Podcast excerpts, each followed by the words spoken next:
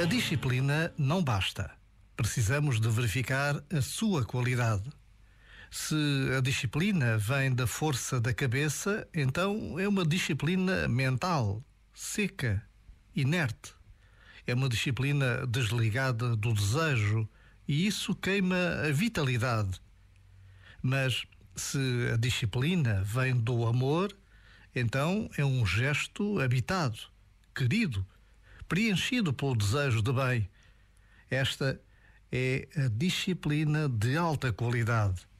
Esta sim dá os frutos que procuramos.